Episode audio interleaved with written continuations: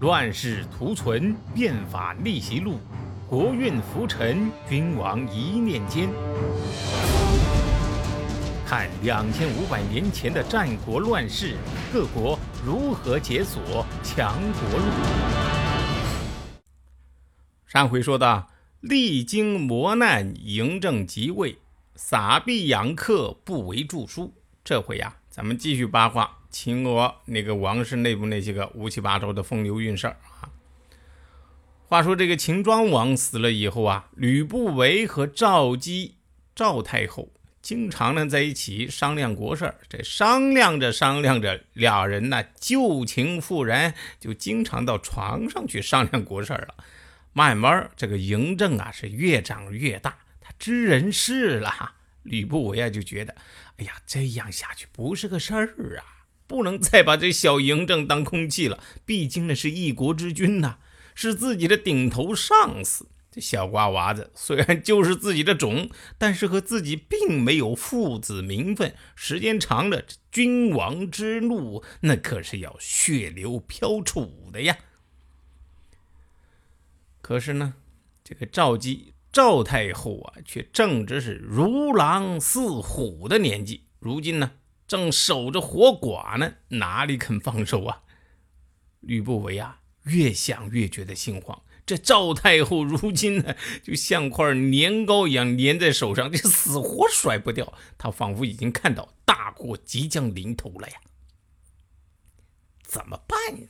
这个吕不韦左思右想啊，哎，还真想到了一个办法。什么办法呀？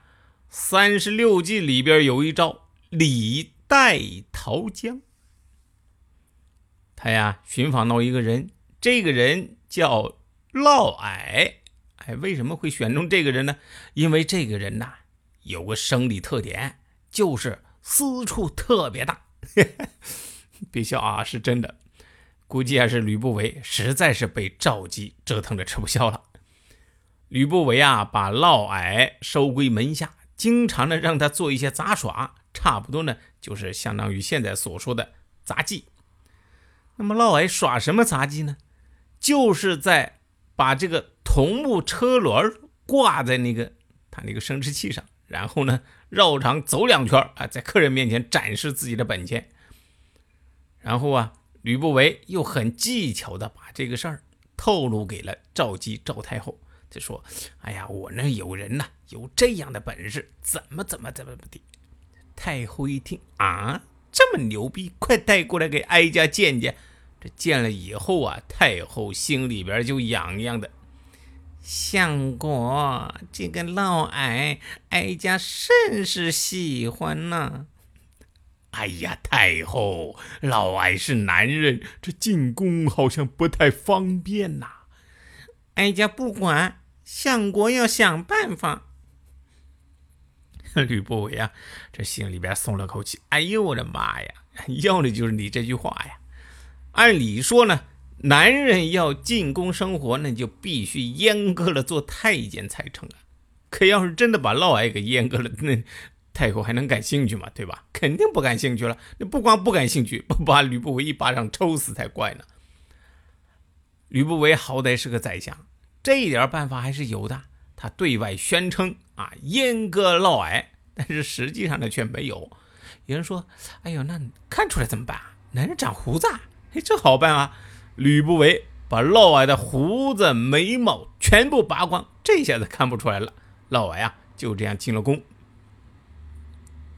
自打这个嫪毐进了宫，太后可就爽了，哎，然后吕不韦呢也解放了。可是这奸夫淫妇玩的太过火，没过多久，这太后的肚子竟然大了起来，这可怎么办呢？嘿，这个问题啊，可难不倒这位风流太后。嬴政还是个孩子，那还不是啊？想怎么哄就怎么哄啊？于是就找人来占卜，打了一卦。哎呀！哀家后面这几年流年不利，不能住在这宫中了。孩子，为娘得离开你一段时间，得住到雍城去，才能逢凶化吉呀。正儿啊。娘不在的时候，你要多多听你重父吕叔叔的话。他是你爹的隔壁老王。啊啊呸！哦，我又瞎说了啊。这个雍城啊，是秦国的老都城，在现在的陕西凤翔县，距离当时的秦国首都咸阳呢，大概有一百五十公里。今天这个交通方便了，一天能走一个来回。当时这么远，哎，你在那儿。甭管闹出多大动静来，咸阳也难以知道啊。这个风流太后一走，吕不韦啊，自然是清静了，乐得在咸阳好好辅佐自己的儿子。当然了，打死他也不敢认这个儿子啊。却说太后赵姬和嫪毐在雍城风流快活，整天啊厮混淫乐，那可真是神仙一样的日子。太后已经到了不可一日无嫪毐，否则呀就吃不下饭、睡不着觉。太宠他了，在他身上那是大把大把的花钱，遇到什么大事都由嫪毐来拿主意。这个一时财大气粗的嫪毐啊，家里光仆人就有几千人，而且人一得势啊，那些个趋炎附势之徒就如复古之躯找上门来，请求啊自己能成为嫪毐的门人。哎，这个嫪毐呀，就像一个暴发户，突然间那是又有权又有势啊！你想想，他原来可是什么都不是啊！一夜之间，这富贵从天而降，能把持得住吗？就像那些个突然中了几千万、上亿彩票的飞来之财，多少人却因之家破人亡。对他们来说，那不是财，那是索命的无常啊！为什么呢？人生在世，你发多少财，掌多大权，都得跟你的德性相匹配才行啊！你一个最底层的无业游民，突然间如此大红大紫，是祸不是福啊！因为你不具备驾驭这种富贵的能力和品德，最终啊，这富贵必然会成为你吞噬你的这个魔鬼。有人说：“哎，那吕不韦原来不也是一个不入流的商人吗？他怎么就能行呢？”可是你要知道，吕不韦的富贵可不是从天而降，那是人家一步步算计打拼出来的。这当中遭遇了多少磨难，承受了多少风险，才一步步有了今天的成就。这一路走过来，人家经受了多少历练啊！这种历练，那就是一种成长啊。当然，即使如此啊，吕不韦最后的下场也算不得好啊。嫪毐呢，现在呀就是这样，他现在可就太膨胀了。中国呀有句老话，“闷声大发财”，意思呀是说，越是富贵越要低调。这是老祖宗几千年总结出来的驾驭富贵的经验。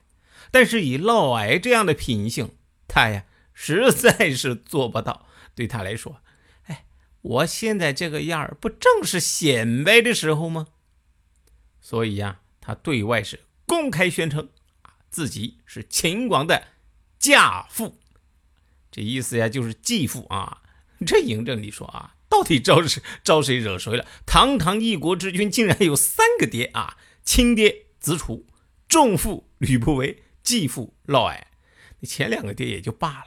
现在被这个嫪毐，这个最底层的无业游民啊，变成了自己的继父，骑到自己的头上。你说这是不是倒了八辈子血霉啊？嫪毐呢，这么招摇，等于也是对外公开了他和太后之间淫乱的关系啊！你说这不是找死吗？果然。没过多久，就有人向嬴政告发了太后和嫪毐通奸，甚至啊，还有了两个私生子儿的事情。这对正血气方刚的嬴政来说，那是奇耻大辱啊！啊，老妈和别人通奸，还生了两个孽畜，自己平白无故多了一个继父啊！更重要的是，他感觉到了自己的王权有了危险。那么，是谁？这么大胆子，敢这样告发嬴政，又是怎样掀起了一股血雨腥风？嫪毐的最终结局又如何呢？且听下回分解。谁按下了礼崩乐坏的启动键？哪些小弟逆袭成带头大哥？哪些大哥被带进了坑？又有多少君王魂断强国路？西哥从《资治通鉴》《战国策》《史记》中筛出战国大事件，为您剖析国运密码，轻松理清战国乱史。